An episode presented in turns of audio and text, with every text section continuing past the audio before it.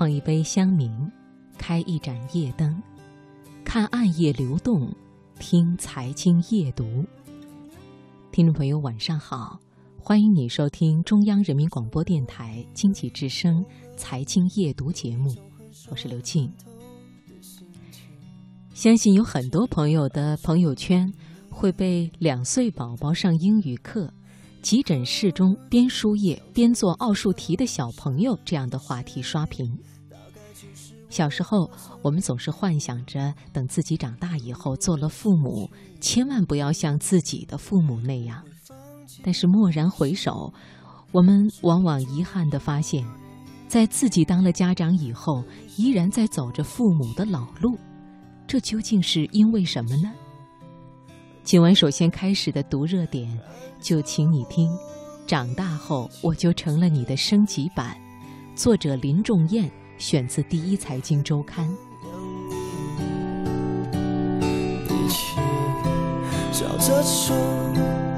我至少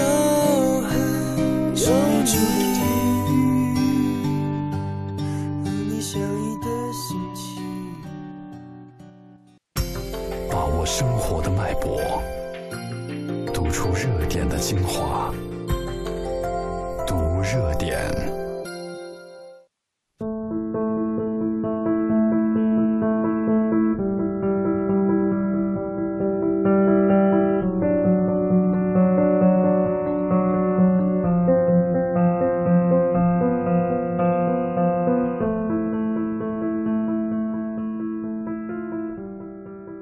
还记得我们小时候最反感父母说什么吗？不许看电视，快去做作业。现在不好好学习，将来你怎么办？你学这些东西有什么用？还不如多做两道题呢。面对这么多不许，我们曾经多少次暗下决心：等我们当上父母，一定要让孩子有足够高的起点。能够有充足的自由、快乐的成长，但是风水流转二十年，终于轮到我们做了父母，当初的承诺却已成空。教育要从娃娃抓起，才是我们至上的宗旨。孩子还没出生，你就买了一大堆早教类的益智玩具；刚出生就已经忙不迭地进了育儿群。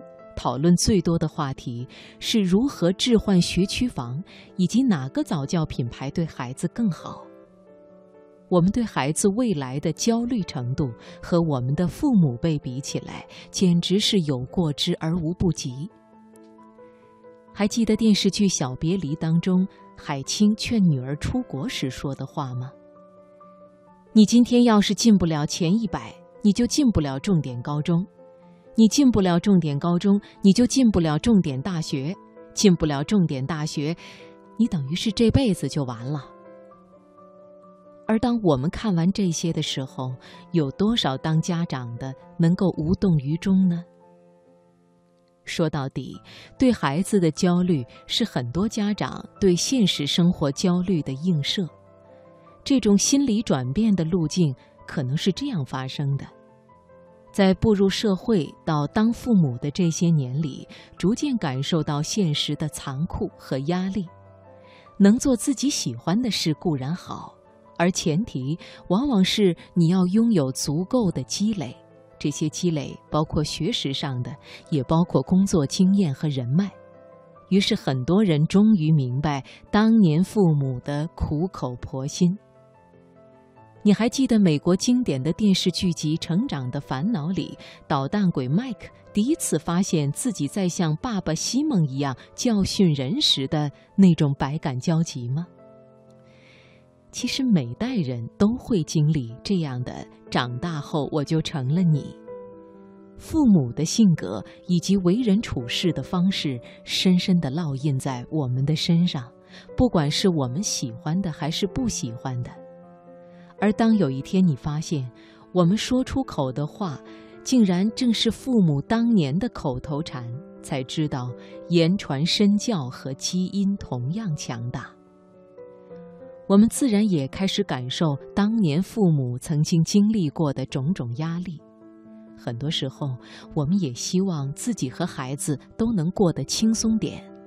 但是看看身边比你起点高，还比你更努力的朋友以及他们的孩子，我们又不得不再次打起精神，把孩子送去奥数班。当然，成为我们父母的样子也没太多不好，毕竟我们小时候也还有过很多快乐的时光，以及时代前进了三十年。大家对爱的表现终归变得更加开放和包容，所以，好歹我们也应该算是升级版吧。